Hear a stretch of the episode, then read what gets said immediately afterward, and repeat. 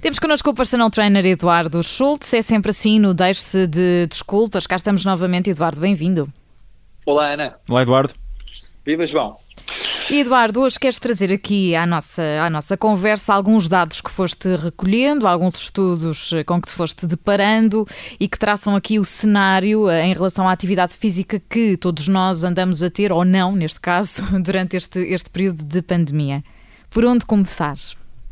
Bom, há muito, há muito para onde falar hoje, na verdade. Eu não, não trago eh, uma metodologia específica de treino, um exercício em concreto. Hoje falo como, como técnico de exercício e, e como promotor de saúde. Estou realmente preocupado com, com a saúde pública, porque, como tu disseste, eh, o que está a acontecer mundialmente e as, e as medidas restritivas que estão, a ser, que estão a ser de alguma forma impostas têm renegado as pessoas para as suas casas, e, e, esse mesmo confinamento e isolamento tem levado a uma outra pandemia, que é a pandemia do sedentarismo. E tem sido muito preocupante ver aumentar os números de pessoas sedentárias, portanto, o número de atividade física caiu radicalmente, ao contrário do que se podia pensar numa fase uh, inicial do confinamento, em março, abril, em que se falava muito sobre treinar outdoor, aproveitar, aproveitar os dias bons, os dias bonitos, para treinar também um bocadinho a verdade é que os números têm caído radicalmente. E, com isso, têm aumentado outros números que são igualmente preocupantes, que é o aumento da obesidade, nomeadamente a obesidade infantil. São as coisas que vêm à boleia, com, à boleia do sedentarismo. Exatamente. Portanto, o que se tem vindo a perceber, e a relação direta que existe, é que pessoas que se exercitam menos comem pior. Portanto, recorrem a mais comidas de conforto, a mais comidas aditivas com açúcares processados e, por cons consequência, acabam por ver o peso aumentado, derivado dessa obesidade. Aumenta também o número de casos de diabetes, de hipertensos, doenças cardiovasculares, portanto, são as tais doenças que vão à boleia da, do aumento da, da, obesidade. Sendo que nós, enfim, tudo isto também é resultado de, do ambiente de stress em que vamos, acabamos por estar a viver também, não é? Cheio de incertezas e, portanto, tudo isto também aumenta. É quase uma pescadinha de rabo na boca, como se costuma dizer, não é? Uma coisa leva é, à outra.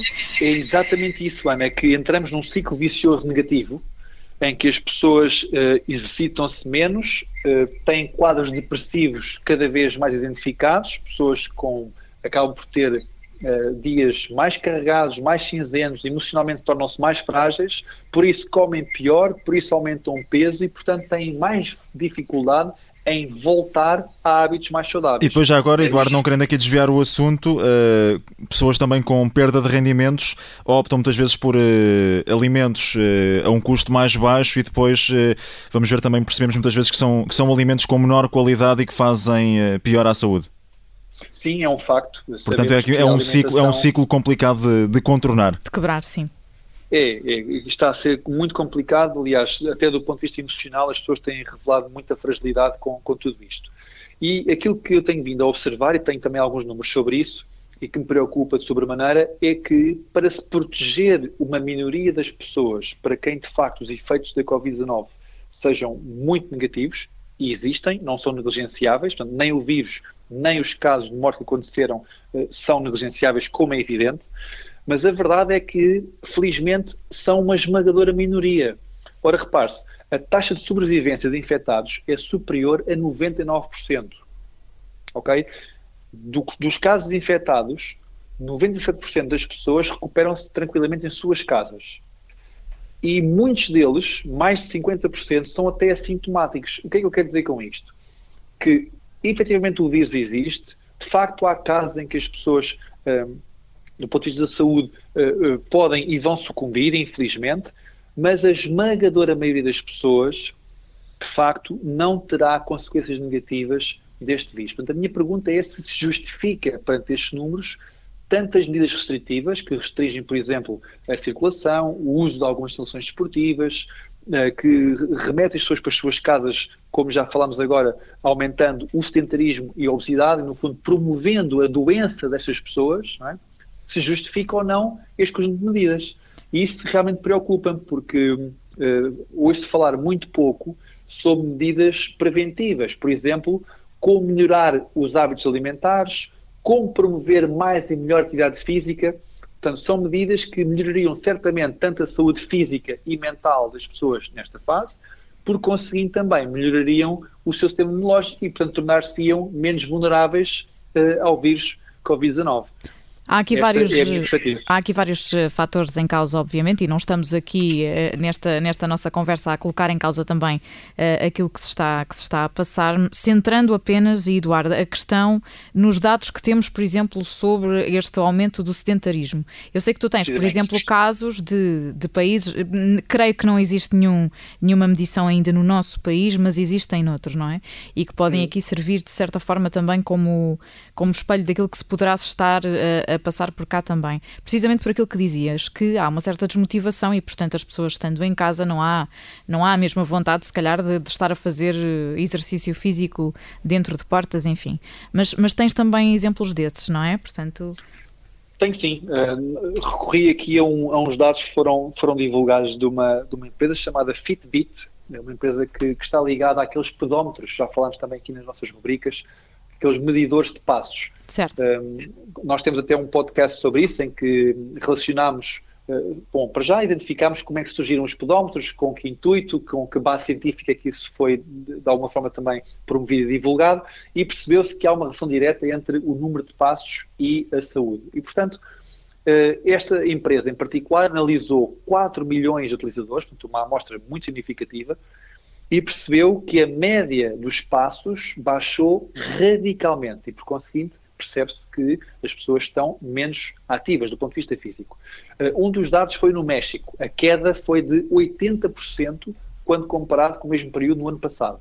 Uhum. E na Índia foi de 42%. Ora, no México em particular é um caso, é um caso significativo, porquê? Porque à data deste estudo, e foi dia 28 de agosto, o México era o terceiro país com mais mortes por Covid-19, tinham 62 mil casos. E destes 72 mil casos, 70% das pessoas já tinham identificadas condições de doença pré-existente, nomeadamente obesidade. Ou seja, de facto as pessoas morreram com Covid, mas não necessariamente morreram de Covid. Já, já era um, um país com, com um historial complicado, não é? Exatamente. E o mesmo se passa na Índia. A Índia é o país com mais diabéticos no mundo, são cerca de 70 milhões. Uh, e neste país, o, o, índice de exercício físico caiu 42%. Portanto, a Índia está à espera que, efetivamente, infelizmente, haja um aumento dos casos de, de diabetes, por inerência ao sedentarismo, por inerência também depois ao aumento do peso e, por conseguinte, também aqui uh, aos diabetes. Portanto, isto tudo é, é, como é óbvio, muito preocupante do ponto de vista da saúde pública e faz-me colocar em causa se efetivamente estas medidas restritivas se justificam ou não perante a relação que existe entre a esmagadora maioria das pessoas que podia estar a privilegiar a sua saúde e a minoria que já apresenta quadros de doença de alguma forma pré-diagnosticados e que efetivamente poderá estar mais vulnerável ao vírus Covid. Eduardo, estamos a ficar sem tempo, mas querias também aqui falar de outro estudo que junta uma universidade no Reino Unido e outra em Espanha. Bom, esse estudo foi lançado uh, até em Portugal, a conclusão preliminar. É um estudo uh, feito pela Europe Active, que é uma instituição sem fins lucrativos que de alguma forma representa o setor da atividade física na Europa, e este estudo já abrangeu Portugal. No fundo, foram 40 países. E o que é que este estudo nos diz? Diz-nos, efetivamente, que os ginásios são locais com baixíssimo índice de transmissão do vírus. No início da pandemia falou-se muito sobre o caso dos health clubs, que, como sabem, fecharam em Portugal e que seriam locais propícios para a, para a propagação do vírus. O que este estudo vem demonstrar é que esse índice de transmissão é ridiculamente baixo. A taxa média de infecção, para ter uma ideia, a cada 100 mil entradas é de 0,78. Portanto, uh, o estudo em causa 60 eh, milhões de entradas em ginásios resultou em apenas 487 casos positivos. Repito, 62 milhões de entradas, 487 casos positivos. É um estudo na Europa toda, foram 14 países, Portugal inclusive, que está efetivamente a afirmar que os ginásios são locais seguros, demonstra que as academias e os ginásios de alguma forma se protegeram bem em relação às medidas a adotar para que haja conforto e segurança nestes espaços e a prova é que de facto eh, a transmissão é baixíssima. Portanto, como medida de saúde pública, as pessoas não deveriam ter tanto receio como tem vindo a ser divulgado de frequentar estes espaços. Antes, pelo contrário, mais uma vez digo, o exercício físico promove saúde, pessoas ficam física e mentalmente mais fortalecidas, o sistema imunitário agradece e os efeitos do Covid-19 poderão ser muito menos significativos. O Eduardo Schultz é personal trainer e está connosco sempre no Deixe de Desculpas todas as semanas na Rádio Observadores. Eduardo, obrigada. Até para a semana. Obrigado também. Boa semana aos dois. Um abraço.